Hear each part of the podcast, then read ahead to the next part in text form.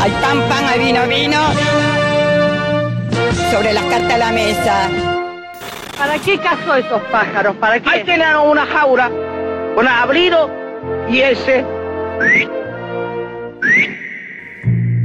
El problema es que la deuda es como la faropa. Al principio es rica, pero después te mata. Vos sabés que sí. Vos sabés que sí. Vos sabés que sí. Si esta copa es de leche, te la tomaste toda. te la tomaste toda, chingüengüenza. No saben ni hablar, brutos. Vayan a estudiar. Acaba de cortar la electricidad porque metiste un, cu- un cuchillo y después queda electrificada, loca. Ah, bueno, no importa. Al largo que morir.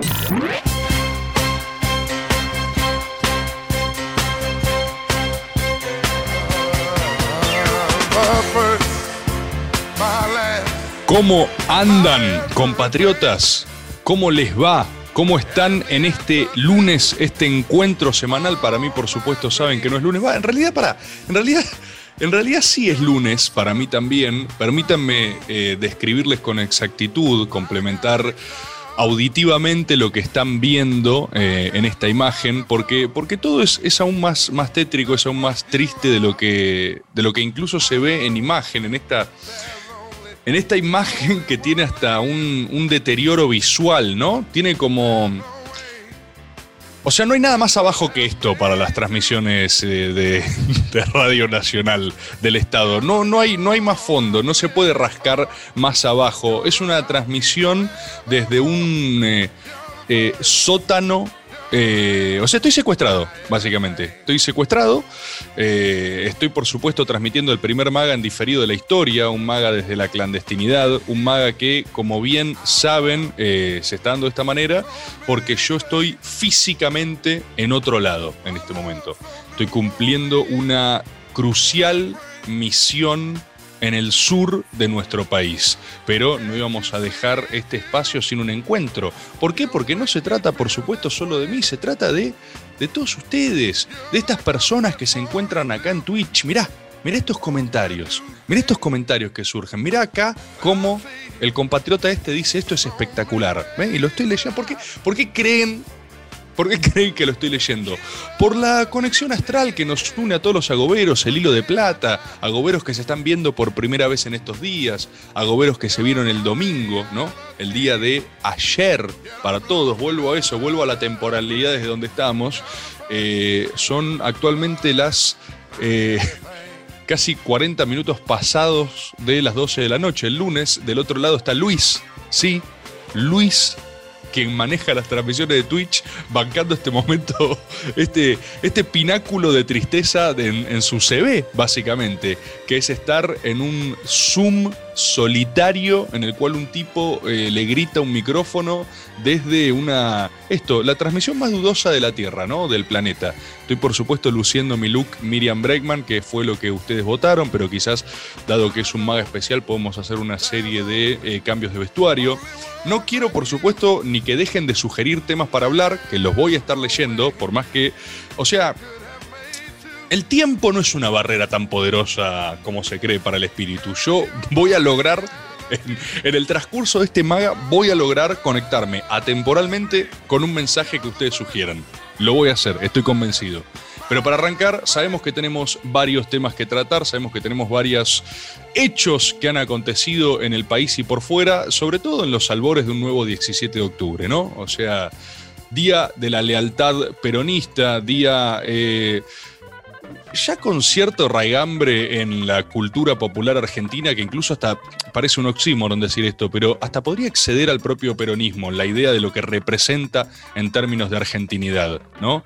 No es un accidente espiritual, lo habrán notado muchos de ustedes, me lo sugirieron también cuando lo, propuse o lo pregunté en las redes sociales, eh, no es un accidente... eh, que en los albores del Día de la Lealtad hayamos tenido también esos sacudones, ¿no? El Wanda Icardi, los, los bardos que se comió elegante también, ¿no? Todo en el mismo día. Día de la Madre, Día de la Lealtad, peronismo, ¿no? ¿Qué, qué está pasando ahí? Lo, lo que está pasando es que hay un proceso social deglutiéndose en nuevas verdades, ¿no? Pero podemos, podemos, podemos arrancar por empezar a diseccionar el 17 de octubre. Les recuerdo, sí, sí, incluso en estos momentos, por más que a veces los duden, este programa está siendo financiado con sus impuestos. Incluso ahora, incluso este, incluso en el más oscuro de los días, esto sigue pasando. Me parecía importante nada más decirlo para su bienestar y para el mío, por supuesto. Asistimos ayer a uno de los 17 de octubre convocados, vamos a decirlo también, porque en este programa nos debemos a la verdad, ¿no? La, la verdad ulterior, la verdad metafísica detrás de todas las cosas. Uno de los 17 de octubre convocados con menos mística de la historia. Yo no sé qué les pasó a ustedes con la. La a ver, a- hagamos una leve recolección. El gobierno hizo todo lo posible por eh, convertir el 17 de octubre, si no en un error, en una suerte de gran picnic gigante civil, ¿no? Lo hizo primero eh, el nuevo gurú asesor de imagen, el catalán, armando la campaña presidencial del sí, ¿no? Esta cosa de eh, cientos de reuniones civiles, ¿no? Donde toda la gente podía ir y juntarse en plazas, en rondas y cantando Cumbayá. Después eh, hubo un intento de Mansur por hacer del 17 un gran mega acto poderoso. Después la CGT dijo, no, nosotros vamos el 18. Mansur salió a anunciar, no, al final no es la del 17. Toda una serie de- de diatribas muy... eh, ofensivas es la palabra. A mí me enojaron esos idas y vueltas. Me enojaron porque uno ya está bastante harto en términos de su representación y expectativa gubernamental, ¿no? Porque por un lado uno dice, eh, che, loco, no puede ser. No puede ser que con todas las cosas haya contradicciones. Esto, esto no es un problema en la unidad del frente de todo. No es que algunos sectores siempre bancaron históricamente marchar el 18. Es algo que simplemente no tiene sentido. Es, es la indecisión hecha carne, ¿viste? Es como llevar eh, la bandera de la indecisión como, como la bandera de la derrota a todas las luchas posibles. Entonces no se entiende. Cuando esa lógica, a mí me desesperó mucho eso, esa lógica administrativa que tuvo el gobierno, como tiene para, para la mayoría de las cosas. ¿Qué, qué digo con administrativa? Digo, digo la lógica de la administración, una lógica con, lo- con la que uno puede disponer de un algo, ¿no? Como si fuese, como si el 17 o una movilización popular estuviese a tiro de decreto, ¿no? Como si la, la firmasen 10 burócratas y dicen, bueno, se hace acá. Por supuesto que si el gobierno muestra eh, vocación, discusión, dirección política, la cosa hubiera sido de un sentido u otro, o se puede hacer gran política. Pero también hay una realidad. El 17 de octubre no requiere de aprobaciones, no requiere de, un, un politburó que lo afine, ¿viste? Eh, eh, sucede, sucede como siempre sucedió, y por ende iba a suceder. A mí la, carta del presidente me- me exasperó mucho. En su momento iba a salir, pensé, che, di puteo algo, y digo, no, ya fue, al pedo, ¿para qué? Pero bueno, vieron esa cosa, los poetas llevaron su poesía, la música su música. En definitiva, ¿sabes qué? Los poetas llevaron su poesía, los músicos llevaron su música, y la gente colmó la plaza, la plaza y sus alrededores. Cualquiera que haya ido un 17 de octubre sabe lo bien que salen, porque sí, porque ya hay un piso acumulado que, que es, es algo que le hace bien.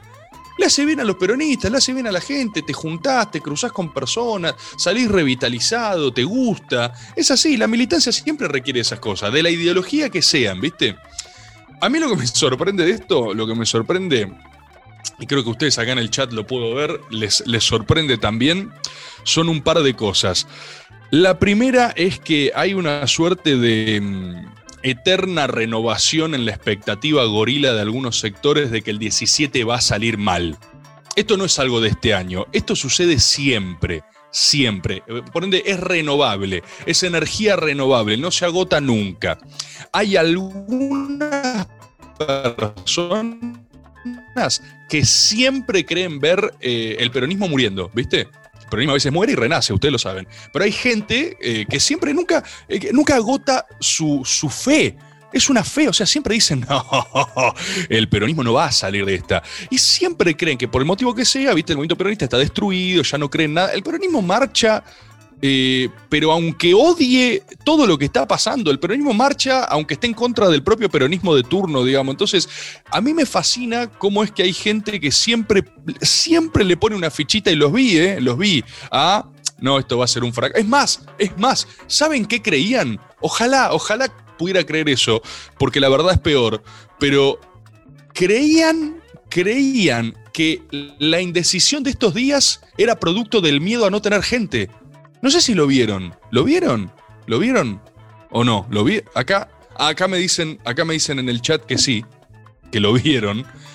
Gente que estaba convencida, porque siempre tienen teorías conspiranoicas, convencidas de que todo esto era una gran movida del gobierno, ¿no? Para esconder la falta de apoyo popular. Entonces era, no, la CGT acá, no, esto, no se, se bajó el 17, están muertos, están destruidos. Ojalá fuese algo tan meditado como que el gobierno calculase un costo en un lado o en otro. Los problemas de indecisión pasan por otro lado. El 17 siempre va a haber gente. Siempre. Con el signo que sea, con lo que sea, porque incluso va a haber gente, imagínate, no digo que sea el caso, ¿eh? pero en un estado de peronismo sin representación, o sea, un desastre total, la peor experiencia peronista de la historia, va a haber gente, porque tiene un piso mínimo e histórico irreductible, que no estamos en ese ni siquiera ahora, de capacidad de movilización muy por encima de lo que la gente eh, fuera de este país puede comprender qué significa, ¿viste? Muy, muy extraordinario, es de verdad muy extraordinario. Además, la sociedad argentina es altamente proclive a la movilización. Esto lo tienen los macristas, tienen los libertarios. El argentino ve algo y no sabe por qué, pero va, va a Plaza de Mayo. Es como eh, eh, es su reflejo natural frente a las cosas, ¿viste? Matan a Nisman, vamos a Plaza de Mayo. ¿A, qué? No sé bien, pero vamos. O sea, vamos y, nos congregamos y vemos qué nos pasa eh, colectivamente. Es muy argentino, no es propio de una ideología, es de todas. Es un reflejo histórico de cómo lidiamos con nuestros momentos o de euforia o de tristeza o de crisis. Es como que ante la, ante la duda vamos en esa dirección, como pingüinos enajenados, digamos. Vamos ahí revolviendo y vemos qué pasa. Entonces, el primer factor que a mí me sorprende mucho es que siempre haya gente dispuesta a renovar su escéptica fe, porque es como una fe en el escepticismo al respecto del apoyo popular o del apoyo, ponele, de la cantidad de gente que podés juntar. Peronismo siempre va a juntar gente, como lo juntan otros espacios. Y lógicamente se juntó gente y, eso nos, nos habilita un segundo análisis, una eh, segunda caterva de análisis fascinante, también fascinante en términos sociales, que era lo siguiente. No sé si ustedes lo notaron, pero hay algunos curros renovables en política. Recién uno de ustedes en Twitter, ahora para mí tiempo real, me agregaba, porque yo puse, eh, yo puse lo siguiente, yo puse, están los encuestadores, que son currólogos totales de la política, y están eh, el, el vendedor de fotos tempranas de marcha. Yo no sé quiénes son pero deben ser siempre los mismos. De hecho, deben ser la misma persona que le vende a todos los palos ideológicos. La marcha del signo que sea, va a alguien, le saca una foto bien temprano y la, se la vende, se la vende a su opositor para decirle, mira, acá, acá tenés tu fracaso. Y el mismo tipo que debe efectivamente vivir ahí en Plaza de Mayo, no sé, o sea, le debe quedar muy cómodo hacer ese curro cuando la cosa eh, todavía no se empezó a poner, hace lo mismo para con el signo opuesto cuando yo puse eso en Twitter, uno de ustedes, insisto, me decía, sí, también las ONG, eh, los think tanks, alguna que otra asociación civil. O sea, la política tiene sus muchos nichos renovables, pero siento que a veces no se ha analizado lo suficiente el vendedor de fotos tempranas. Es casi un personaje de Dolina, de una novela de Dolina, el vendedor de fotos, ¿viste? Es eh, acá, acá Luis, Luis que está presente, está presente, de hecho, no sé si Luis no va a estar haciendo, eh, cuando se retramite esto por Twitch, no va a estar también ponchando acá. Así que va a tener doble laburo por este maga en diferido. Luis acá me dice, es el mismo que dice que había 100.000 personas o un millón o 100. Viste que también está ese número. Está ese número. Es alguien, es, es, como, es como un proveedor de la certeza que sea que necesites, ¿viste? Eso es lo que, a eso me refiero. Es alguien que claramente no está al servicio de la verdad, y esto no lo digo peyorativamente, hay otros bienes, eh, aparte de la verdad, hay otros valores aparte de la verdad, eh, eh, hay otros tipos de creencias que uno a veces necesita frente a las cuales la verdad tiene que ceder a veces. La verdad tiene que. No es siempre la principal la verdad. Y está este, este, este proveedor de certezas que se dedica a estas cosas. El chabón va, aparte lo ves, boludo. Veía muchos, muchos pibes Ustedes saben, a mí hay varios, varios sexy niños libertarios que me siguen y deben estar acá también. Y les damos la bienvenida. Y, a mí, a, mí me, a mí me caen bien. ¿Por qué me caen bien? ¿Porque sean pequeños, insoportables, fascistas e idiotas? No, no me caen bien por eso. Me caen bien porque, porque me es muy difícil empatizar con alguien. eh, Es, me es muy difícil no empatizar con alguien haciendo su primera experiencia política. En lo que sea. En lo que sea. Me cuesta más a veces con el trotskismo, ponele, por el paquete de herramientas que les suelen dar para eh, lidiar con la realidad, los suele hacer más insoportables, pero créanme que todos pueden ser insoportables cuando quieren. ¿eh? Un progre insoportable es infumable, un morenista insoportable, bien sabemos que son insoportables, eh, y los libertarios no, no exceden esa regla. Entonces hay muchos pibes haciendo su primera experiencia y es, es muy loco, es muy loco ir viendo la primera vez que le pasan muchas cosas a mí me escriben, me escribió el otro día uno a Instagram y me dice, loco, el debate fue mi primera vez que me, me desilusioné con algo. Y no me lo decía como porque, viste, ahora ya se van a empezar a señalar entre ellos de traidores, viste. No, ¿cómo le vas a decir? No, no, no. Me lo decía bien. Entendió que yo aparte no lo decía ni descanseramente, o descanseramente un poco nos reímos, ¿no? Pero es sano eso, es natural. Eh, sino que lo decía como de verdad, esta es la primera vez que muchas personas están experimentando algo, algo nuevo, la desilusión política. Ahora también lo vieron muchos de estos eh, con las marchas, por ejemplo. Es muy jodido darte cuenta cómo son las cosas cuando querés creer algo. Pasa en todo. Pasa en la vida, pasa con una película que querías que te guste y no aceptas la verdad, pasa con las parejas, pasa con lo que sea. Es muy difícil ver lo que es y no lo que vos querés que sea. Eh, entonces ahí es donde entra el negocio del proveedor de certezas, ¿entendés? Es el mismo rubro, es el mismo curro. Cuando vos querés creer que a algo o al otro le está yendo mal, aparece este tipo con una carpetita, un portfolio conjetural y te dice, ¿querés ver una marcha, una foto de cómo fracasó su marcha? Y vos en ese momento decís, sí, quiero ver eso. Y esto de vuelta, no discrimina ideologías, ¿eh? Porque el macrismo convoca una movilización y ese mismo proveedor de certezas le vende a C5N el fracaso macrista, ¿eh? Es así. Lo gracioso es que si vos tenés ganas, lo podés corroborar. Primero yendo. Siempre, ¿no? Siempre hay una cosa donde uno, si quiere, vos podés ir a marchas de otro palo a ver qué onda, cómo le salieron, ¿eh? Está buenísimo eso. De hecho, es una conducta saludable, políticamente buena. La recomiendo. Segundo factor, podés chequear ciertas dimensiones de la temporalidad que te dan cuenta de dónde estás parado, ¿sí? Eh, cuando vos ves la foto de la marcha, estaban todos los libertarios súper felices con una foto. Es insólito que estemos hablando de esto. Yo de verdad no pensé que iba a pasar, ¿eh? Pero los ves respondiéndose, tipo, mirá cómo fracasaron y relamiéndose y autoasegurándose de qué, de algo de que. Porque, claro, esta marcha no significa que al gobierno le vaya a ir bárbaro en noviembre, ¿eh? significa algo incontrastable del peronismo, que siempre va a tener apoyo masivo, popular y gigantesco, digamos. Como si masivo gigantesco fueran cosas distintas, pero se entiende lo que estoy diciendo, ¿no? Entonces se relamían compartiendo eso. ¿Vos ves la foto, boludo? Eh, no sé, mirá, mirá el sol, mirá las sombras. Si esa foto no era al mediodía, pegan el palo. Eh, hubo una bocha de gente circulando al mismo tiempo. Dice, de verdad querer, o sea, hay tanto para discutirnos, hay tanto para discutirle al peronismo, que, que discutirle con eso es como... Y ahí es cuando vos los ves y decís, claro, ¿entendés? Están, están queriendo lidiar con un montón de emociones nuevas por primera vez. Por primera vez. Eh, y para mí, eso, para mí eso es lindo, para mí eso es interesante, a mí siempre me gusta verlo en perspectiva, algunos me escriben más enojados, menos enojados, pero qué sé yo, acá nosotros tenemos la misma premisa de siempre, si quieren hacer a la Argentina grande otra vez, están bienvenidos, incluso, incluso en este programa, desde la clandestinidad y en diferido. Me avisa acá el compatriota Luis, que estamos llegando a una tanda, ¿no? Fíjate cómo todo, todo está coordinado, incluso temporalmente. Hagamos una cosa, vamos una tanda y volvemos. Vamos una tanda y seguimos porque no, arran- no arrancamos ni a rascar la superficie. Tomás Rebord. Vaga.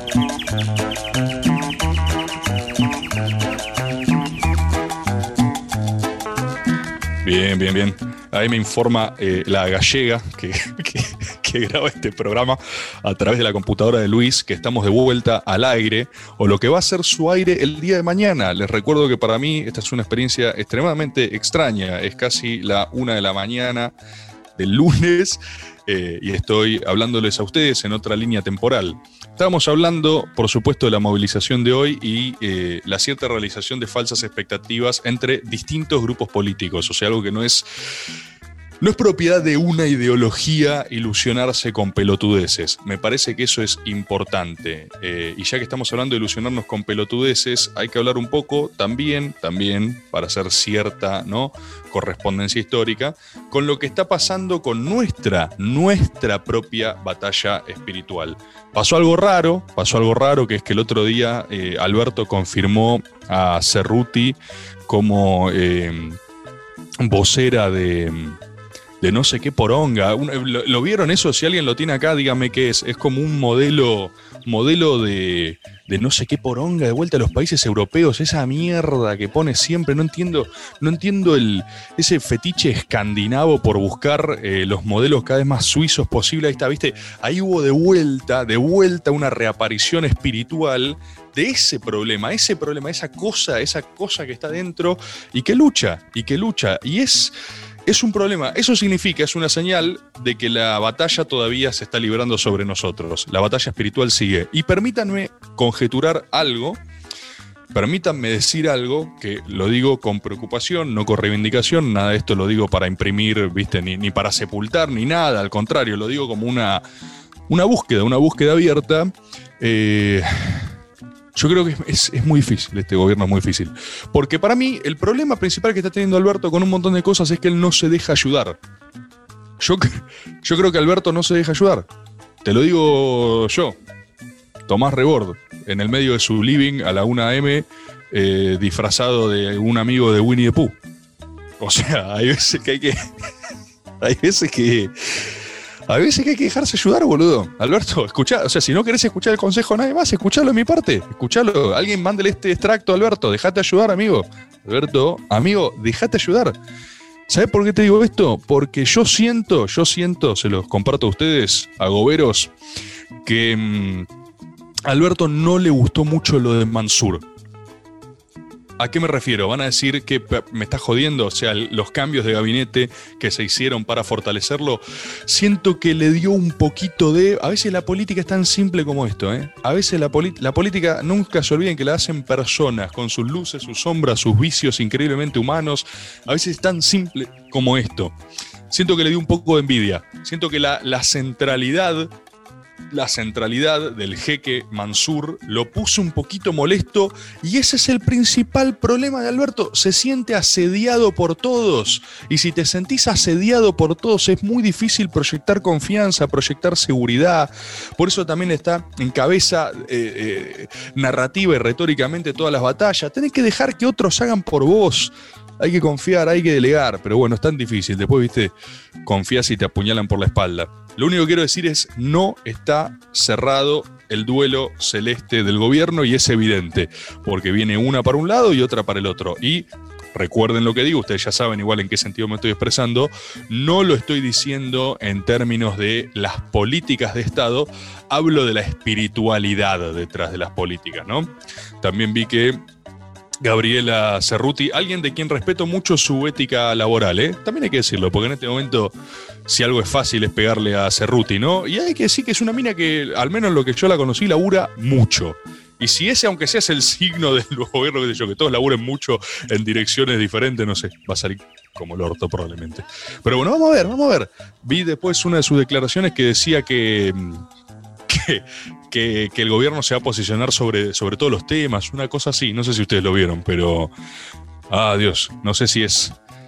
No sé si. No sé qué tan tranquilizante puede hacer eso. Estimados compatriotas, eh, los veo. Sí. Sí, claro, claro que los estoy viendo. Claro que los estoy viendo. Cualquier, cualquier extracto de esto es indefendible, ¿no? Es, es maga desde el psiquiátrico. Es un tipo hablando solo, caminando por su casa, eh, mirando puntos fijos. Eh, pero no importa, no importa, porque no importa porque ese es justamente el tipo de encuentro espiritual del cual nosotros nos podemos dar el lujo. Esas son las cosas, por eso vienen acá. Por eso vienen acá. Por eso vienen los lunes a Maga. Como me escribía otro, el otro uno me ponía, habla, ponele, habla de Midnight Mass, me decía, habla de Midnight Mass, esa recomendación fue excelente.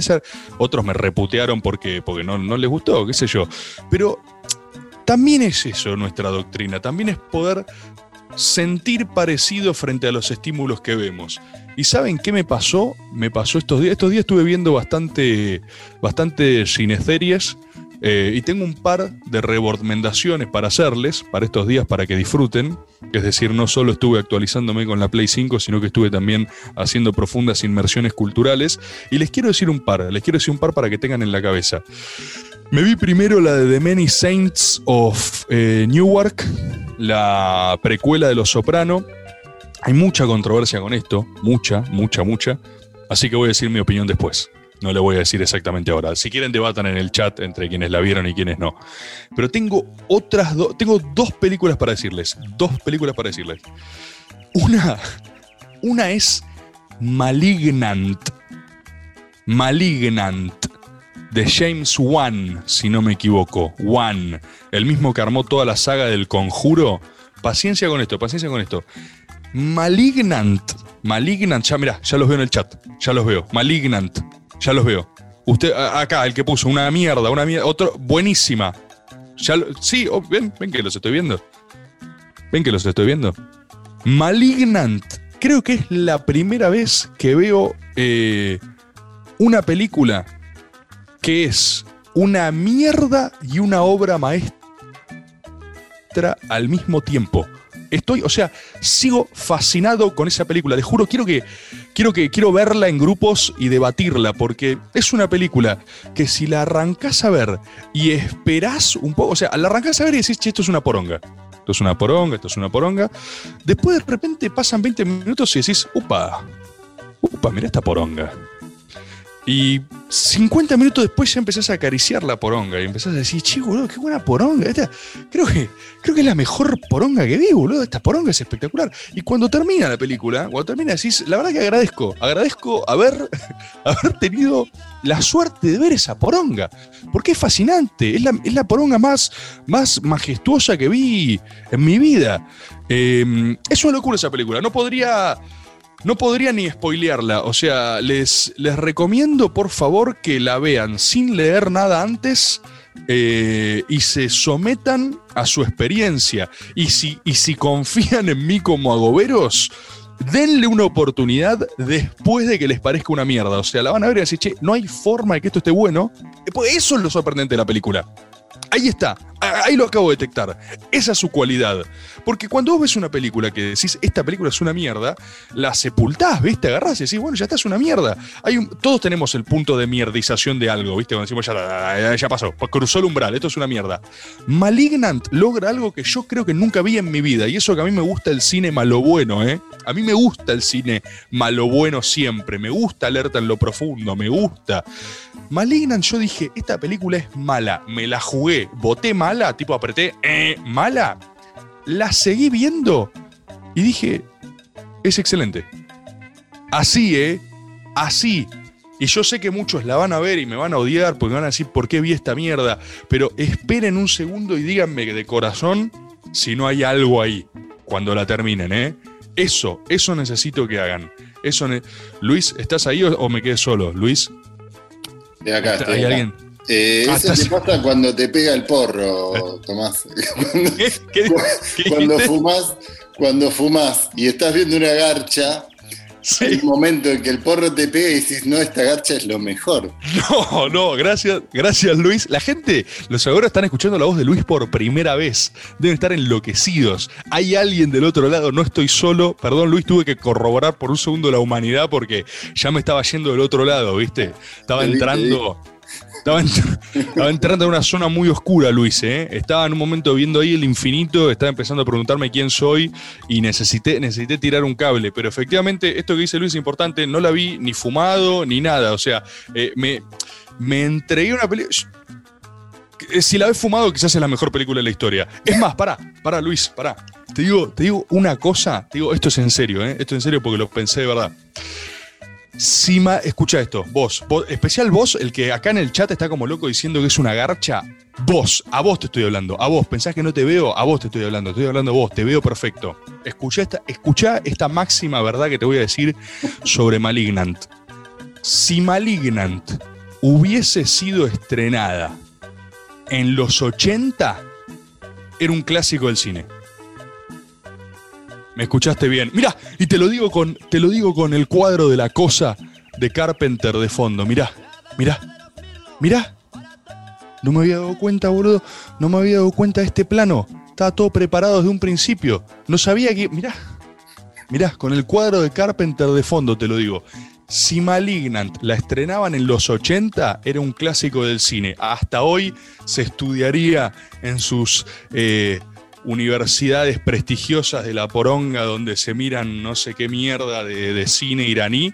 Ahí, sí, sí, acá me dice Twin Peaks un poroto, me dice Luis. Sí, es si se estrenaba en los 80 era un clásico del cine. Es más, y no sé cómo estamos, cómo estamos de tiempo en este segundo bloque. ¿Cómo Estamos bien, estamos bien. estamos tranqui? Perfecto. Yo no sé el estamos- género de la película, me gustaría saber antes de verla, si se puede. Bueno, es que, es que, mirá, mirá, es algo que crepita entre, en realidad, en términos estéticos, en términos de canon, es horror clásico, pero nadie va a darle miedo a Malignant, entonces no pasa por ahí.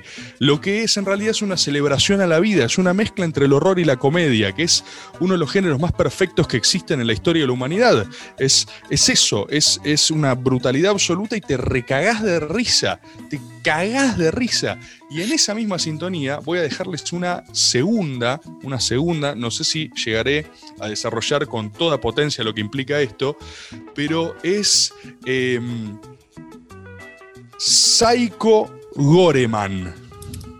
Psycho Goreman. Escuché ese nombre que parece que no tiene ningún sentido del mismo director de The Void, El Vacío, una también muy rara y un chabón con gran homenaje al cine carpenteroso, pero Psycho Goreman, no saben lo que es, boludo. La vi el otro día, se las rebordmiendo a morir, ahí el compatriota este que arma el compatriota que arma el universo cinematográfico rebordista me debe estar puteando, pero hasta en arameo, porque le estoy metiendo cada película que el tipo dice, por Dios, la puta madre, ¿por qué tengo que agregar esto? Hay una lista, no sé si lo sabían eso, hay una lista, hay un compatriota de ustedes, un agobero, que armó una lista en esa red social del, del cine.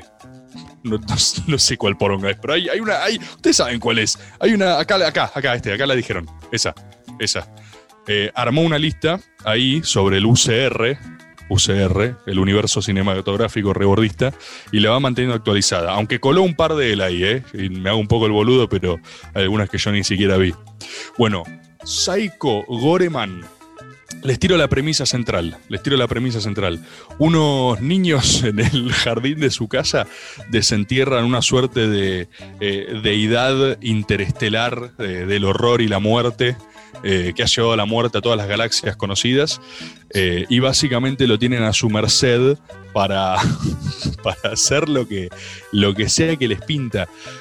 Lo que me cagué de risa con esa película, o sea, y después tiene otras cosas que le tenés que tolerar. Cap- capaz esa, esa Luis, capaz tenés razón, esa capaz sí es para haber fumado, pero bueno, si no, si no, si están dispuestos a brindarse un momento especial en ese sentido, les recomiendo que vean eh, Psycho Goreman.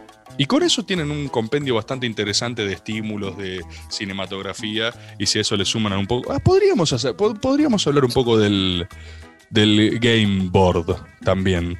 Podríamos charlar un poquito de, de la- de las grandes plataformas de gaming. Ahora tengo charlas de eso, ya que, ya que pertenezco a ese nuevo universo simbólico. Así que, mientras tanto, ¿qué me, qué me decís ahí? Eh, ah, la de los... me olvidé de la de los sopranos. Puedo hacer esto también, Luis, mientras hablo. Puedo descender a mi sótano para buscar información. Tengo un sótano acá en el medio del living, la, la luz no se pierde. Es la luz, Dios. El sonido. Y acá ya volví. El sótano es medio fondo de olla, ¿no? Todo agitado, volviste. Esto- sí, obvio, boludo, te acabo de bajar. Uy, boludo, casi, casi me caigo. Esto de tener una abertura hacia el sótano acá en el medio del living de tu casa es un poco complejo. Pero la de los soprano, la de los soprano, eh, gracias por hacerme acordar, Luis, tiene mucha polémica. Tiene mucha polémica porque. mm, yo creo que por dos motivos. Por dos motivos. El primer motivo es que me lo decía, creo que lo leí, lo leí en Twitter uno de ustedes. Uno de ustedes me contestó cuando compartí el póster de The Many Saints of Newark, que me decía, es como Once Upon a Time in Hollywood. es una película cuyo centro reside afuera de sí misma. No sé si lo dijo con estas palabras, pero lo reformulo. Es decir, que es una de estas películas que parece. Es un producto que parece tener más afuera de su producto que en sí mismo.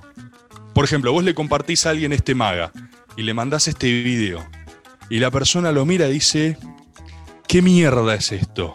¿Qué poronga estoy viendo? Y vos le decís, no, esperá, porque acá nosotros tenemos máxima ciencia, ¿verdad? Y si bien esto se ve raro, yo te juro que... Y no entra, y no entra. Bueno, lo mismo le pasa a The Many Saints of Newark. Lo mismo, ¿eh? Y si alguien la vio me va a dar la razón.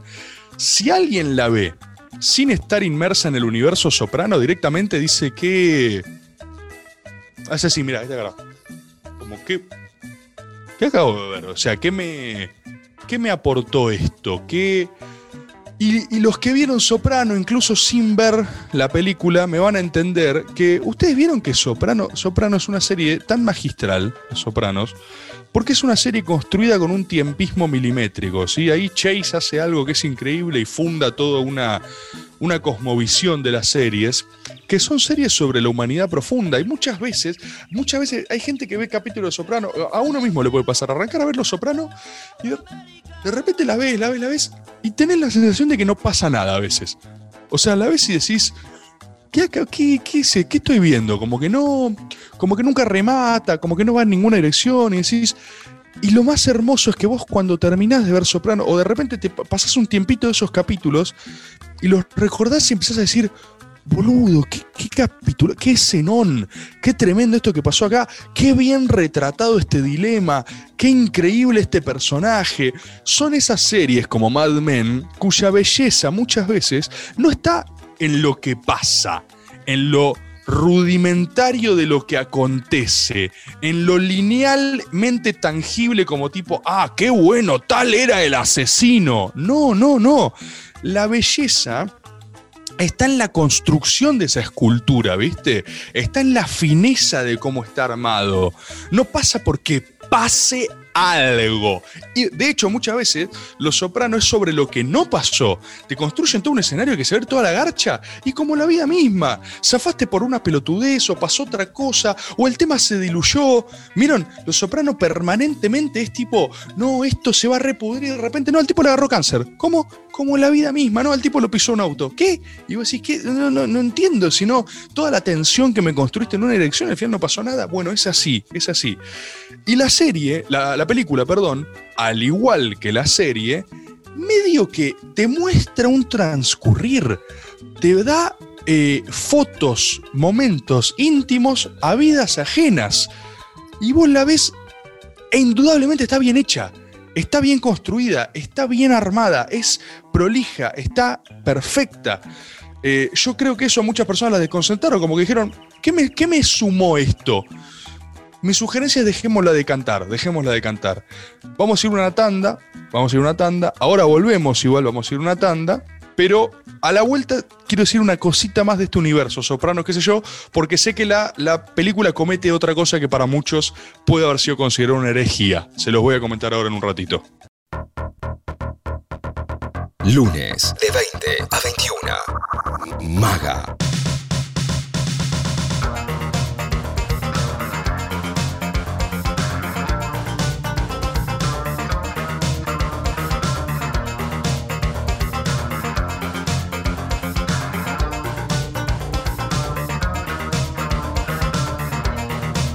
Ah, estimados compatriotas, siguen ahí. Mirá, esto es para todos los que pedían el game board.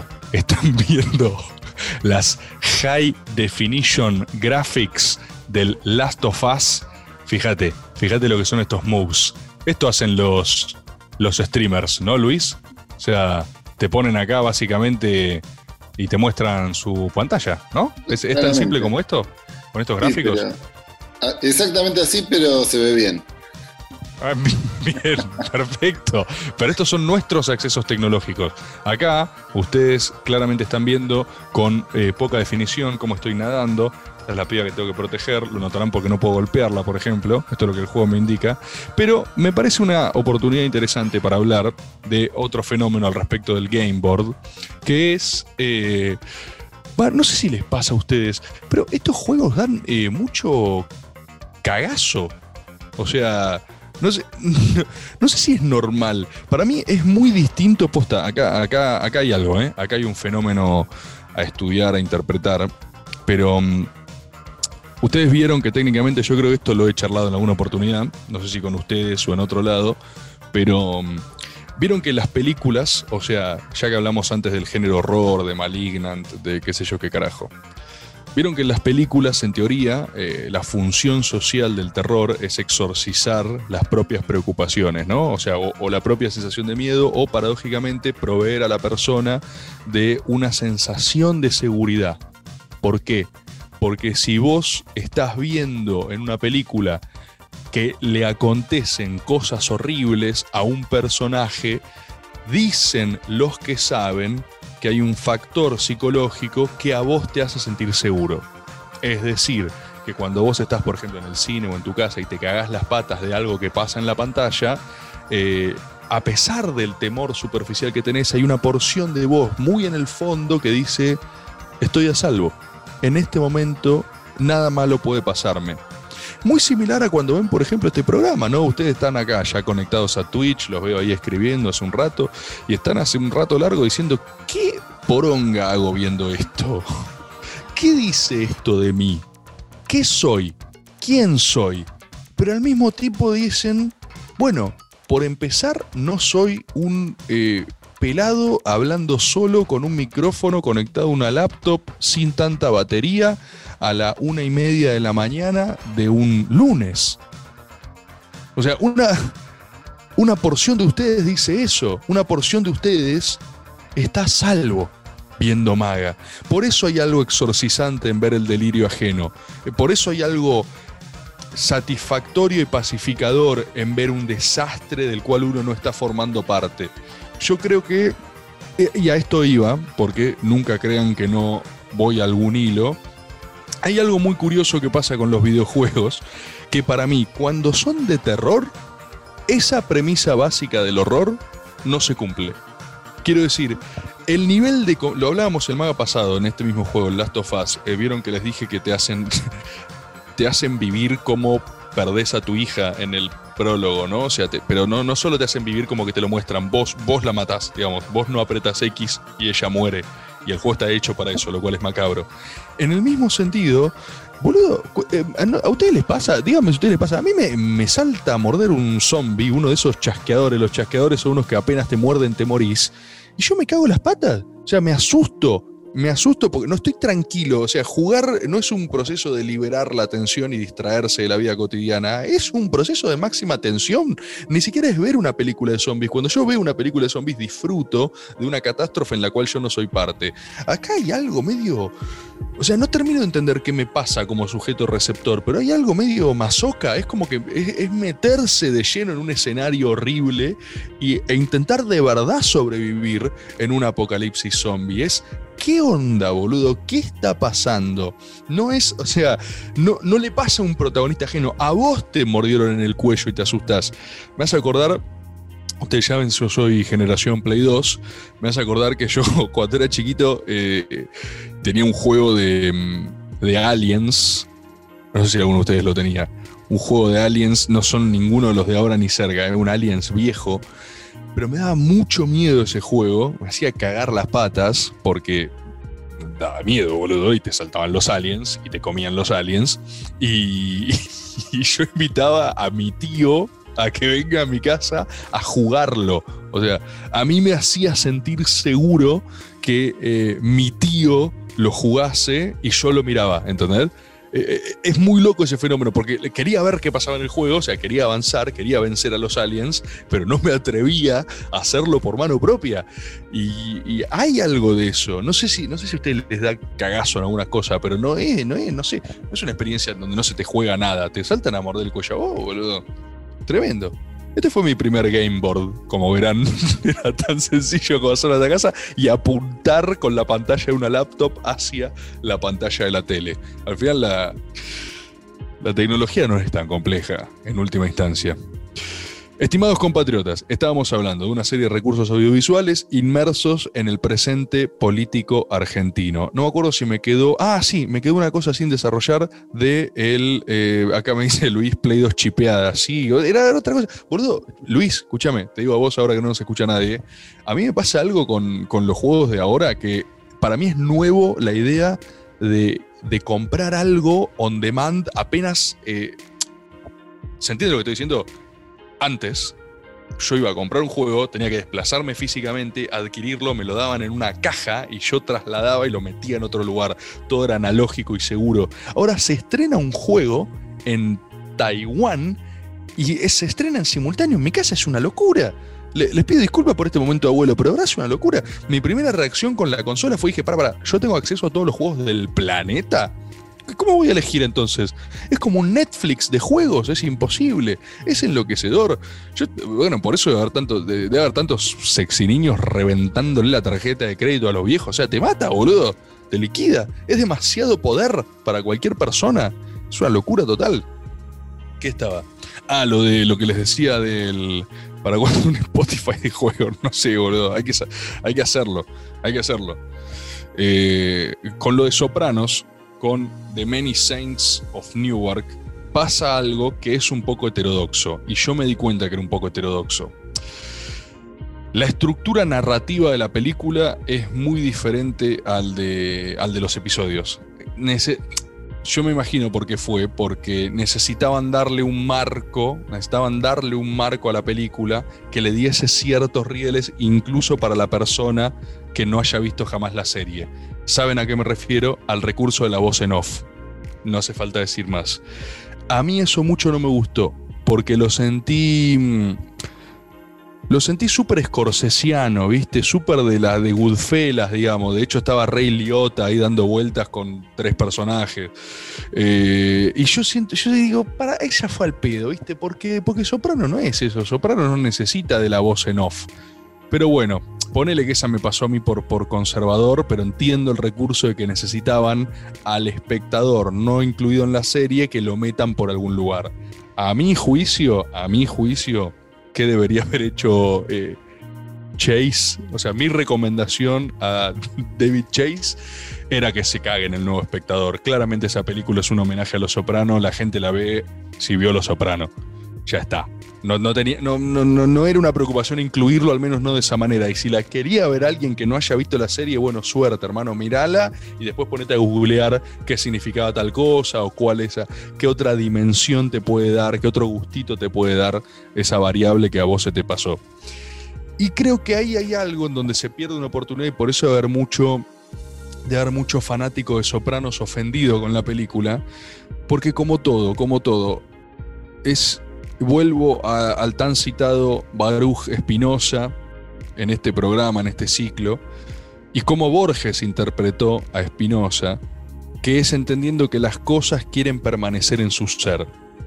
Todas las cosas quieren permanecer en su esencia, las cosas son parecidas a sí mismas y quieren serlo, ¿no? Es cierto que esto tiene que dialogar con una cosa no monista, con una cosa de cambio, ¿no? De incorporación de otras cosas, pero, pero la esencia es una. Yo creo que las, esencias son inmodificables. Habría que pensar hasta qué punto una persona es modificable, ¿no? Eso es interesante. Si uno tiene un pequeño Bevers y desde el momento en el que nace ya está delimitado, no en una idea como griega de destino, eh, o sí, obviamente su entorno, sus condiciones materiales lo van moldeando. Yo creo que sin duda te moldeas, pero hay algo más. Ustedes saben a lo que me refiero, hay algo más. Qué, cagazo, ¿no? Si vos creás una persona y le mirás los ojos, ese momento lo estás mirando y decís, ¿qué, qué vas a hacer vos? ¿Qué tenés adentro? ¿Quién sos? Incluso si el Beavers todavía no lo sabe. Cuestión, cuestión. ¿Por qué a esos fanáticos de los sopranos les molestó? Y porque creo que vieron un soprano que no se parecía en ese sentido al soprano donde ellos se sintieron reconfortados. No fue el lugar al que siempre van, fue otra cosa, o tuvo elementos de otra cosa, y eso es raro. Es de hecho el mismo fenómeno que padeció Javier Milei en el debate, que para la altura de este maga, obviamente el debate ya es una cosa vieja, ya se opinó tanto sobre el debate que es un embole hablar de eso. Hasta ya me animo a decir que ustedes saben lo que pienso del debate, pero en rigor no lo tratamos acá en maga. Y el principal problema de, en este caso, Milei, que fue para mí el que peor le fue en el debate, eh, es que Milei no fue Milei. El problema no fue que estuvo loco, el problema fue que no estuvo loco. Si Milei es un loco y ese es su capital y desde ahí corre a todo el mundo, eh, el mejor momento de Milei, el mejor momento de Milei, esto lo dije en otro día, ya no me acuerdo dónde, no sé si con los pibes de doble mérito, pero el mejor momento de Milei fue cuando se indignaron los otros tres. ¿Vieron cuando él empieza a hablar del cambio climático y los otros tres se cubren, se tapan así los ojos, las oídas, parecían los tres monitos, viste que cada uno se tapa otra cosa? Y Milei diciendo lo que él pensaba. Esa foto es el mejor momento de Milei del otro día. Indignar a todos y estar loco. Pero fue raro justamente porque no estuvo loco. Fue raro porque estuvo nervioso, estuvo intentando explicarse, estuvo intentando decir, dicen que grito mucho, pero mis modales. ¿Qué mierda es esto? ¿Qué me, qué me dieron? Este no, es, este no es mi ley, este no es mi ley. Ese, esa incomodidad, esa cosa cuando uno no se refugia en su esencia, el, el, yo siempre lo digo, el ponerle la uniclo a Pichetto sale mal uno desde el lugar, desde lo que es, sin traicionar su esencia, puede ir a buscar lo que sea, hacer cosas locas, ¿viste? Explorar nuevos mundos, pero no puedes dejar de ser lo que sos. Y yo creo que ese fenómeno, ese fenómeno tan esencialista es un poco lo que a veces se percibe y eso. Obviamente esto no es, no es un enemigo a la idea del cambio, todos cambiamos, todos cambiamos de opinión, todos cambiamos de, eh, de ideas, de pensamiento en cientos de cosas, pero hay una forma de sentir, hay una forma en que la gente es. Bueno, por eso para mí Santoro estuvo muy bien en el debate, ¿eh? Y, lo digo porque cuesta decirlo, porque ahora también todo el mundo es fácil caerle a Santoro, ¿viste? Con malos resultados, con el loco siendo radical, con todo eso, bueno, es el chivo expiatorio de turno. Para mí, cuando alguien es muy el chivo expiatorio del momento, a mí no me gusta sumarme al linchamiento. Me, no me cae bien. Y el chabón estuvo muy bien, estuvo muy bien en el debate. Ahora en estos días va a ser el de mm, el de provincia, ¿no? El de ¿cuándo es el cuándo es? Tiene que tiene que ser ahora, igual. A ver si me dice alguno de ustedes cuándo es. ¿Qué es el el martes, eh? ¿Sí? Bueno, vamos a ver o miércoles, no, miércoles debe ser a una semana. Ah, no, por eso. Miércoles, a una semana, gracias. Ahí. Eh, vamos a ver qué onda, porque el que está rankeando alto espiritualmente ahora es experto.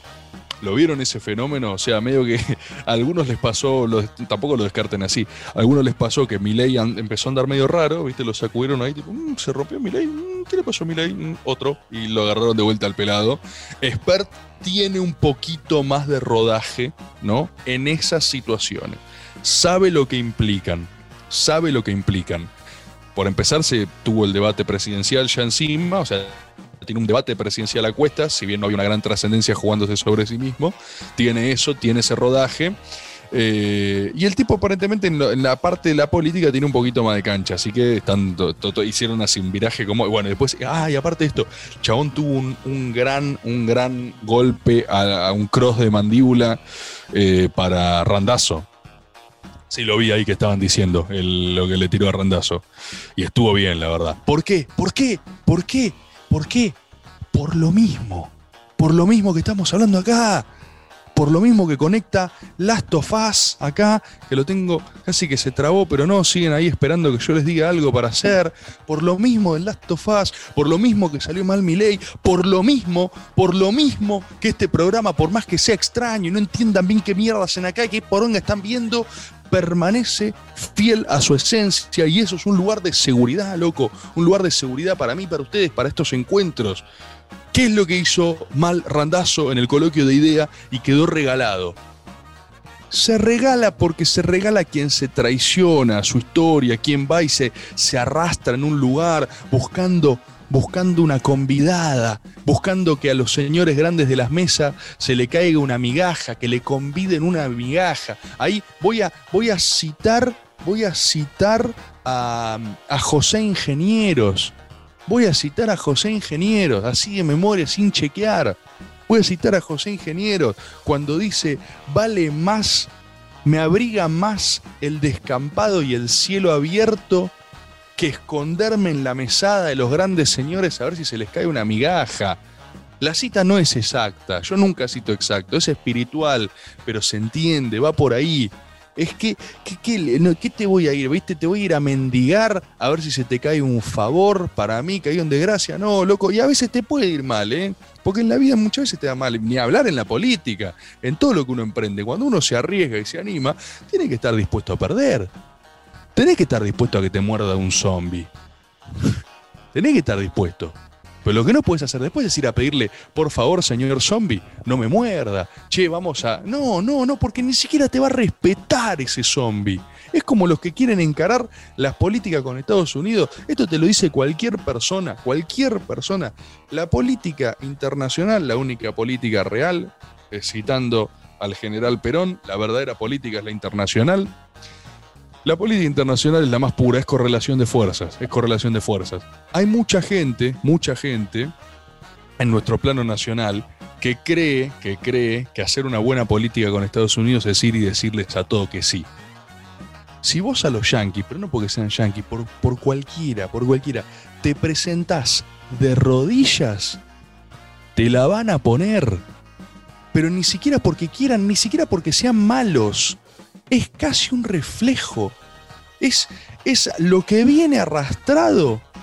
Hay una frase, ¿no es de Emiliano Zapata? ¿No es de Emiliano Zapata? El que dice, el que quiera ser gusano que se arrastre, ¿sí? No, el que quiera ser águila que vuele y el que quiera ser gusano que se arrastre, pero que no se queje cuando lo pisen. Que no se queje cuando lo pisen. Porque si vos vas ahí todo arrastrado, como un gusano, todo arrastrado, tipo a la mesa de los grandes, ahí, tipo, Randazo fue así, mira, Randazo fue así, fue así, estaba todo regalado así, todo tipo así, estaba, decía, eh, hola, hola, sí, yo también quiero, yo también quiero eh, privatizar, yo también quiero flexibilizar todo, yo también, ah, ah, por favor, alguien vóteme, así, imitación, imitación real de Randazo, eh, tipo Randazo literal, así, así estaba. Y Expert lo vio así, tipo, lo miró así, y dijo, ¿qué? Dijo, ¿qué? Así le metió tres sopapos, lo metió tres sopapos y lo dejó confundido. ¿Qué es lo que tiene que hacer? Y la gente, la gente respeta, la gente respeta el combate, la gente respeta al que se planta. Es más difícil respetar al que pierde, pero yo creo que ¿quién no ha perdido? Otra frase Perón, ¿no? Eh, ¿Cómo era esta? Siempre esta siempre me la, me la acuerdo mal, ¿no? Pero es esa de que eh, quien quiere conducir con éxito tiene que exponerse, ¿no? Y en última instancia dice que el que tiene miedo, ponele, reformulando, ¿no? El que tiene miedo a perder, y bueno, que nunca haga nada, hermano, que nunca haga nada. No, no, no, no. Acá se trata de hacer algo. Se trata de hacer, de jugársela, de poner el, el pescuezo, de exponerse. Y si hay que perder, si toca perder, se perderá. Nunca porque es la búsqueda. No, no, quiero perder. No, no, no, no, no, no, no. Nosotros siempre queremos ganar. Siempre queremos ganar. Siempre queremos ganar. Siempre queremos ganar. Pero bueno, lo que digo es que perder es una posibilidad. Si vos ni siquiera concebís perder como una posibilidad, bueno, estás disociado, te vas a llevar una sorpresa muy negativa. Me, uh, me dicen acá ya se pasó el tiempo. Ya, increíble, increíble. Incluso en este Magan diferido desde la clandestinidad, desde el lugar más recóndito de la República Argentina, incluso en este momento se pasó. Bueno, queridos compatriotas, como siempre, como siempre, eh, en esta oportunidad más especialmente le quiero agradecer a Luis, que está del otro lado, a las. son las 2 de la mañana. Son, son las 2 de la mañana, hablando solo con Luis, que ustedes también van a escuchar y van a ser parte, pero le quiero agradecer especialmente al compatriota Luis, que se banca estas cosas y que pone siempre el cuerpo, la garra, la tripa del corazón para la transmisión de Twitch. Eh, y a ustedes, por supuesto a ustedes, que en todas estas circunstancias siguen bancando, siguen juntándose, siguen congregándose, incluso para las propuestas más insólitas. Recuerden que en exactamente una semana vamos a estar haciendo el MAGA presencial. Me dijo el otro día el compatriota de Ago que algunos de ustedes agitaban, eh, vamos a ir igual, sin entrada. Compatriotas, les agradezco el entusiasmo, pero no lo hagan, porque uno, no van a entrar y segundo, se van a ortivar y no vamos a hacer ningún maga presencial más. Entonces nosotros necesitamos orden aparte de conducción. No sean idiotas. Y si vienen y se mandan igual, los vamos a golpear. Entonces hay que intentar evitar eso y no se va a hacer nunca más, nunca más un maga presencial. Va a haber otros. Entonces ordenemos eso. Ya tenemos un par de entradas repartidas. Los otros saben que el posteo que hoy mismo subió la Nacional, los comentarios más me gusteados, los 10 más me gusteados también van a entrar. Y después ahí con eh, vamos a repartir algunas discrecionalmente, atendiendo nuestros propios sistemas de corrupción burocrática. La reivindicamos, ¿sí? En una porción. Un tercio es corrupción y eso está bien. Queridos compatriotas, espero que hayan disfrutado este, este extrañísimo encuentro. Para mí sin duda fue raro, pero sentir su energía en diferido también me hace bien ahora en el lugar donde sea que estoy. También puede estar muerto. Quizás es la única comunicación que tienen de mí. Quizás este es el último registro de mi persona. Técnicamente no saben si estoy vivo o no. Yo que ustedes lo iría a chequear, porque significa que mi misión tuvo éxito o no. Estimados, muchísimas gracias. Nos vemos el lunes que viene, si tuvieron suerte en persona y si no, como siempre en la transmisión. Chau.